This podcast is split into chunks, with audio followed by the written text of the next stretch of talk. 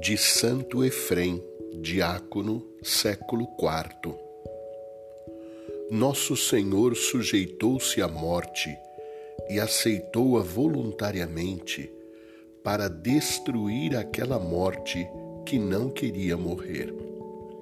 Nosso Senhor saiu para o Calvário carregando a cruz para satisfazer as exigências da morte mas ao soltar um brado do alto da cruz, fez sair os mortos dos sepulcros, vencendo a oposição da morte.